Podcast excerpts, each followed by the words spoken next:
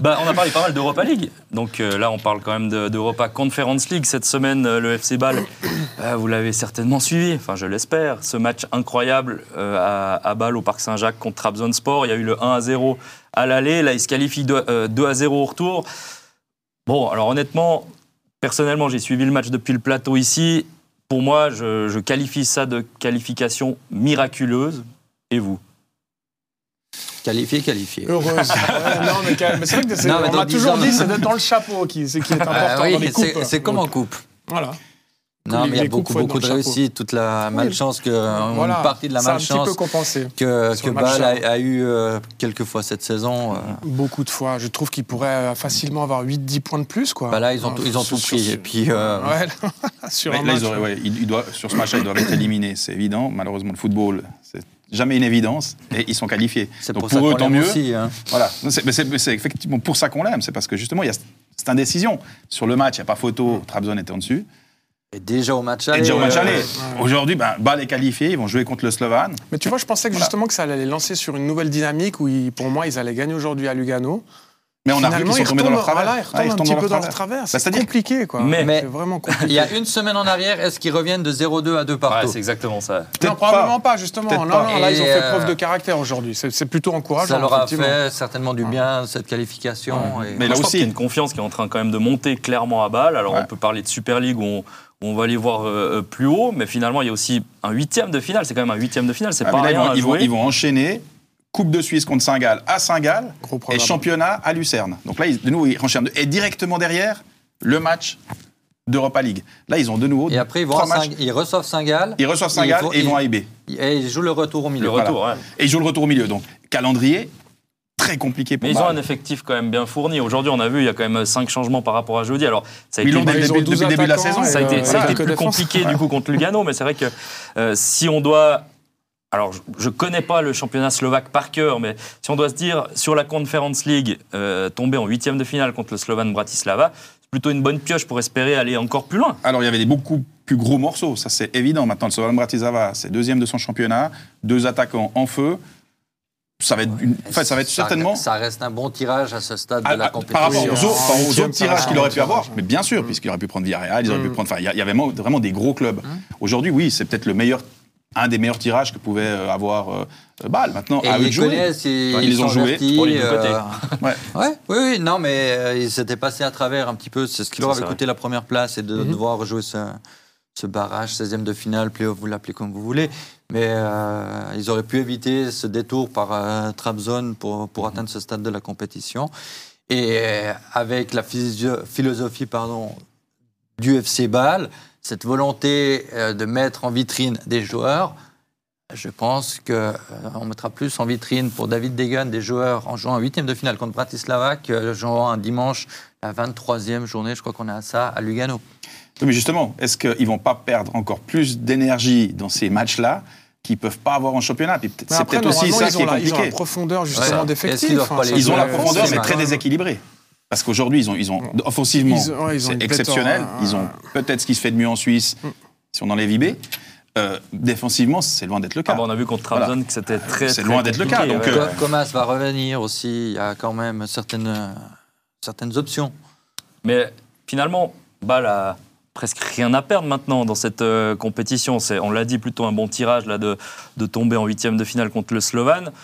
Les objectifs numéro un, ça risque quand même d'être le, le championnat, voire, euh, voire la coupe. Mais Le championnat, je, pas que- euh, crois qu'il faut l'oublier, le championnat, s'ils arrivent à faire quatrième, ouais, troisième, justement, faut pas Deuxième, oublier ça. voilà, ou deuxième, peut-être. Ils doivent place. viser le podium. Voilà, ils doivent viser le podium, Et puis, mais- et puis le- le- le- le- la Coupe d'Europe, c'est du bonus. Et puis ils doivent y aller ça. sans pression. Mais c'est c'est génial à jouer quand t'es joueur et puis t'es en huitième. Attends. Bah, c'est quart de finale ça après, arrive hein, pas donc tous les jours. hein, y ça va très hein. vite. Donc non, non, c'est génial à jouer. Et puis euh, ça va être Puis il y a la super Coupe de Suisse au milieu. hein, Et puis pour le football suisse, euh, Là, c'est aussi Ouais. la vitrine. Bah, tu On vois, a- Degan, il est content. hein. On a, Ah, lui, oui. on, on a pas chaque année. euh, Là, je trouve qu'on on est en train de, de parler d'un huitième de finale de Coupe d'Europe comme si c'était la, norme pour le football suisse. Non, c'est génial. C'est pas la après, c'est- que cette Conference League, Ouais, c'est une ligue qui, aujourd'hui, qui est encore pas assez Oui. médiatisée. Mais quand on regarde les équipes qui y sont, en huitième de Il y a finale, du beau monde. il y a du beau monde. Il y a des, super matchs. Donc c'est vrai qu'on on en parle toujours un petit peu comme la troisième coupe, Oui. le truc un petit peu, mais ça reste On une reste- belle compétition. et on reste le football suisse. Ouais. Mais ça reste une Euh, magnifique compétition. Et si Bâle est en quart de finale, on sera tous contents pour le football suisse. C'est vrai que des fois, on presque trop habitué à- au bal qui jouait la, la Ligue des Ah Champions. ouais, mais encore- C'est encore ancré dans l'esprit de, de tout Oui, le mais monde. est-ce que c'est pas hein. mieux d'aller en Euh, quart de finale de la Conference League que d'être éliminé en phase de groupe de la Champions? Alors, au niveau Moi, je suis persuadé qu'aller en quart de finale, bah, c'est top. Bah, Moi, je trouve qu'effectivement, des matchs à élimination directe, tu grandis plus en tant que joueur euh, et tu te mets plus en vitrine en tant que joueur dans ce genre de rendez-vous que dans une phase de groupe. ah, tu- C'est des émotions aussi euh, complètement Différentes, différentes. ouais, hein, différentes. complètement Et pour le football suisse en général, c'est top. Bah, ça met une, une lumière sur le football suisse. Donc, pour le championnat, pour le football suisse, top.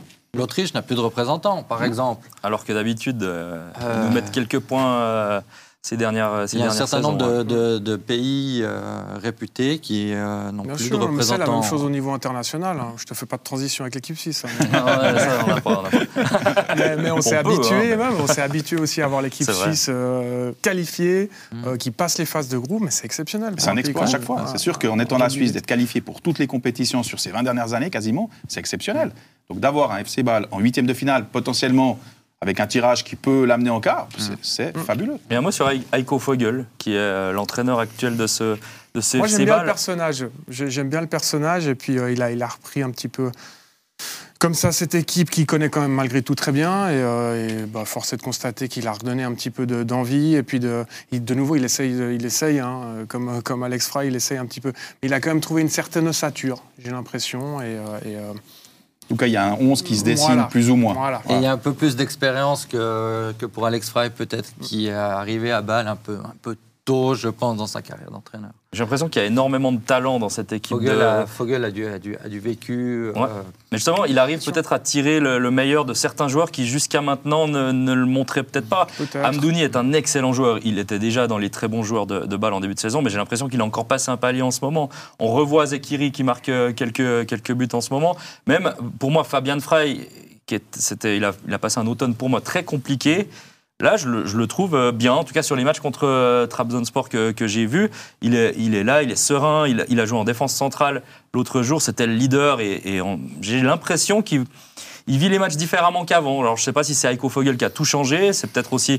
Alors, certains n'aiment pas que je parle de déclic ou de choc psychologique, mais des fois, quand on change de coach, ben, on repart à, à zéro. Non, ou mais en je- tout cas, on, on Chez avance. Heiko Fogel, on parlait d'Henriksen tout à l'heure. Chez Heiko Fogel, je, je On retrouve. trouve un petit peu euh, ces leviers, plaisir, euh, oublie un petit peu le résultat, le contexte et tout ça. Et euh, a priori, ça fait aussi du bien à cette jeune équipe, ne l'oublions pas, qui peut-être avait elle-même beaucoup de pression venant de l'extérieur et s'était mis une certaine pression parce que ces joueurs, on leur vend un projet, vous allez pouvoir vous mettre en évidence, vous allez pouvoir rejoindre des, des grands clubs. Et, et quand ça marche pas, quand on se met pas en évidence, quand les choses avancent pas, euh, bah, ça doit travailler un petit peu le, le- le cerveau de, de ces jeunes joueurs qui n'ont pas le vécu de, de Fabian Frey, d'autres, euh, de Michael Lang ou de Marvin Hitz.